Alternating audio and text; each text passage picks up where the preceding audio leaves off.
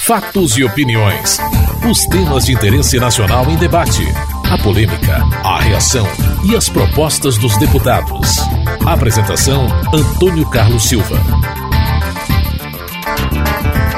Um acordo entre líderes partidários e o presidente da Câmara permitiu a votação de várias propostas durante a semana. Já o projeto que reduz para 30 horas a jornada de trabalho dos enfermeiros e o que redistribui os royalties do petróleo, embora também constassem da pauta do plenário, não foram votados.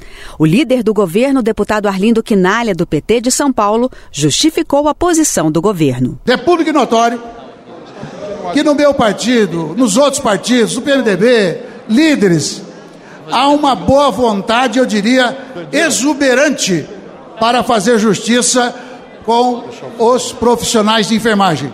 Deste líder também. Mas qual é o problema? É que nós temos que fazer cabeça justiça dentro, digamos, de um processo, dentro de um projeto, onde a gente também não tenha que ouvir que santas casas ou vão fechar ou vão entrar em dificuldade. A deputada Jandira Fegali, do PCdoB do Rio de Janeiro, insistia na votação da proposta. Estou aqui para registrar uma angústia, na verdade, que me parece ser a mesma dos profissionais de enfermagem que hoje estão na, nas galerias da Câmara dos Deputados. Uma angústia de quem aguarda uma votação há 13 anos no plenário da Casa e que hoje se viu envolta numa manobra regimental do pedido de uma verificação de quórum inoportuna para derrubar uma sessão, para impedir a votação que ontem, a duras penas, os líderes conseguiram colocar na pauta da Câmara, que é a votação do projeto das 30 horas. A nota técnica, número 334 do Ministério da Saúde, faz a defesa clara das 30 horas e a enfermagem não se furta a um processo de transição para aplicação desta carga horária. Vamos a voto, presidente, em nome da enfermagem do SUS para o Brasil. A deputada Fátima Bezerra, do PT do Rio Grande do Norte, reforçava o apoio ao projeto. Né, que essa, esse projeto é, tem do presidente da casa, deputado Marco Maia. É importante aqui ressaltar que o ministro da Saúde, Padilha, o ministro também já se posicionou é, é, favorável. Esse projeto de lei conta com o apoio unânime aqui da nossa casa é uma luta de caráter suprapartidário, porque todos nós sabemos o quanto é importante a valorização dos trabalhadores da saúde, no caso em tela aqui, dos profissionais da enfermagem. Logo depois de fazer um apelo ao plenário para um entendimento que permitia a votação das duas matérias na próxima semana, o presidente da Câmara foi acusado de prejudicar os enfermeiros pelo deputado Mendonça Prado, do DEM de Sergipe. O presidente Marco Maia reagiu às críticas. Nada mais havendo a tratar, vou encerrar. Excelência não vai responder a questão de ordem, senhor Eu presidente. vou recolher a sua questão de ordem, vou responder. Não, Vossa Excelência tem que responder agora, não, se vai. Invalidar agora. Vossa Excelência quer prejudicar os enfermeiros. Vossa Excelência quer enganar os enfermeiros. Eu não é uma vou. prática de Vossa deputado, Excelência. Deputado, deputado Mendonça, eu não vou permitir que Vossa Excelência faça esse discurso, porque Vossa Excelência é um desqualificado, um deputado que não representa os interesses da sociedade dentro dessa casa e não tem o direito de fazer esse tipo de acusação. Quem colocou na pauta de votações essa proposta dos enfermeiros foi esse deputado. E Vossa Excelência não me procurou um minuto sequer para propor e para defender aqui os interesses dos enfermeiros desse país. Vossa Excelência está fazendo aqui proselitismo, proselitismo, porque o seu partido e Vossa Excelência nunca teve uma atitude desse nível com os enfermeiros.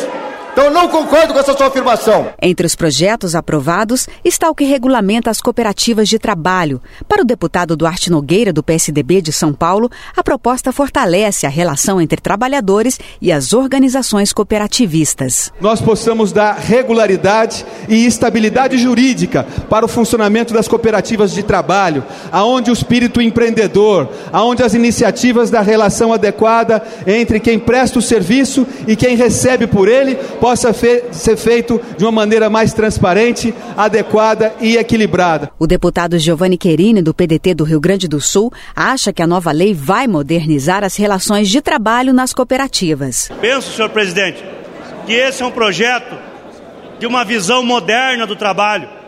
Não é a prevaricação, a, a, a precarização melhor do trabalho. Pega mais gente. A precarização do trabalho são as terceirizações.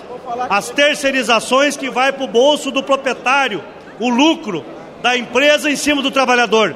Esse projeto dá 13 terceiro fundo de garantia todos os direitos do trabalhador e ainda no final do ano a possibilidade de participação do resultado.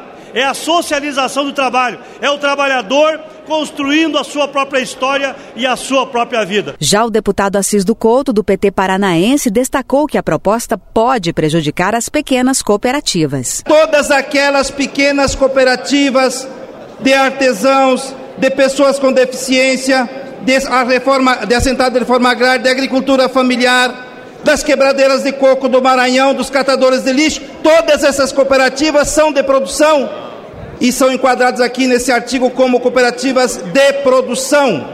De produção. Qual é o problema? Qual é o agravante? É que no artigo 7 no artigo 7 Todos os incisos aqui colocados são exigências impossíveis de serem cumpridas por estas cooperativas. Estas cooperativas dos mais pobres de sul a norte e nordeste desse país não conseguem cumprir CLT. CLT é uma coisa, cooperativismo é outra. Cooperativismo não estabelece relação capital e trabalho, é diferente. Outro projeto aprovado com o apoio de todos os partidos foi o que autoriza o uso de medicamentos genéricos na medicina veterinária. Para o deputado César Halum, do PSD de Tocantins, a aprovação da proposta pode significar redução no preço dos produtos de origem animal. É um projeto que não só vai diminuir o preço do medicamento veterinário, mas é um projeto que vai fortalecer a indústria nacional a exemplo do que aconteceu com o genérico humano, foram as indústrias nacionais que se projetaram e que cresceram fabricando o genérico. Ninguém que fabrica um remédio que custa hoje 100 reais vai colocar o genérico para vender por 50. A concorrência vai se estabelecer com a indústria nacional. São 7 bilhões de reais o mercado de medicamentos veterinários no Brasil no ano de 2011. Significa dizer que nós teremos uma economia de mais de 3 bilhões de reais anualmente, que deve reduzir o preço da carne, do leite, dos ovos, das proteínas de origem animal no Brasil. É um projeto que tem inúmeras vantagens e que ele vem a atender o anseio da população brasileira. João Ananias, do PC do B Cearense, destacou a importância dos genéricos para animais. Isso é importante se a gente fizer uma analogia com os genéricos medicamentos para seres humanos.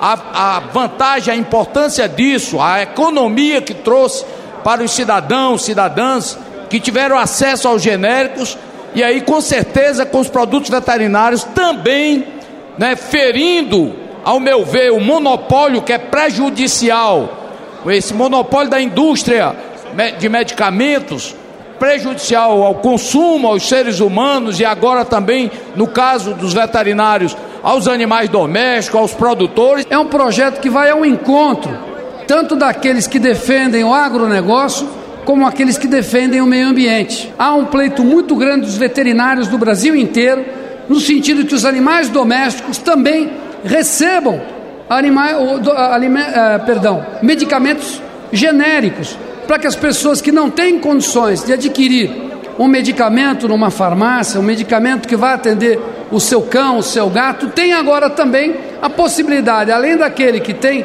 o animal de criação, atender o animal doméstico da mesma forma, com o mesmo empenho, com a mesma vontade, com a mesma dedicação. Você está ouvindo Fatos e Opiniões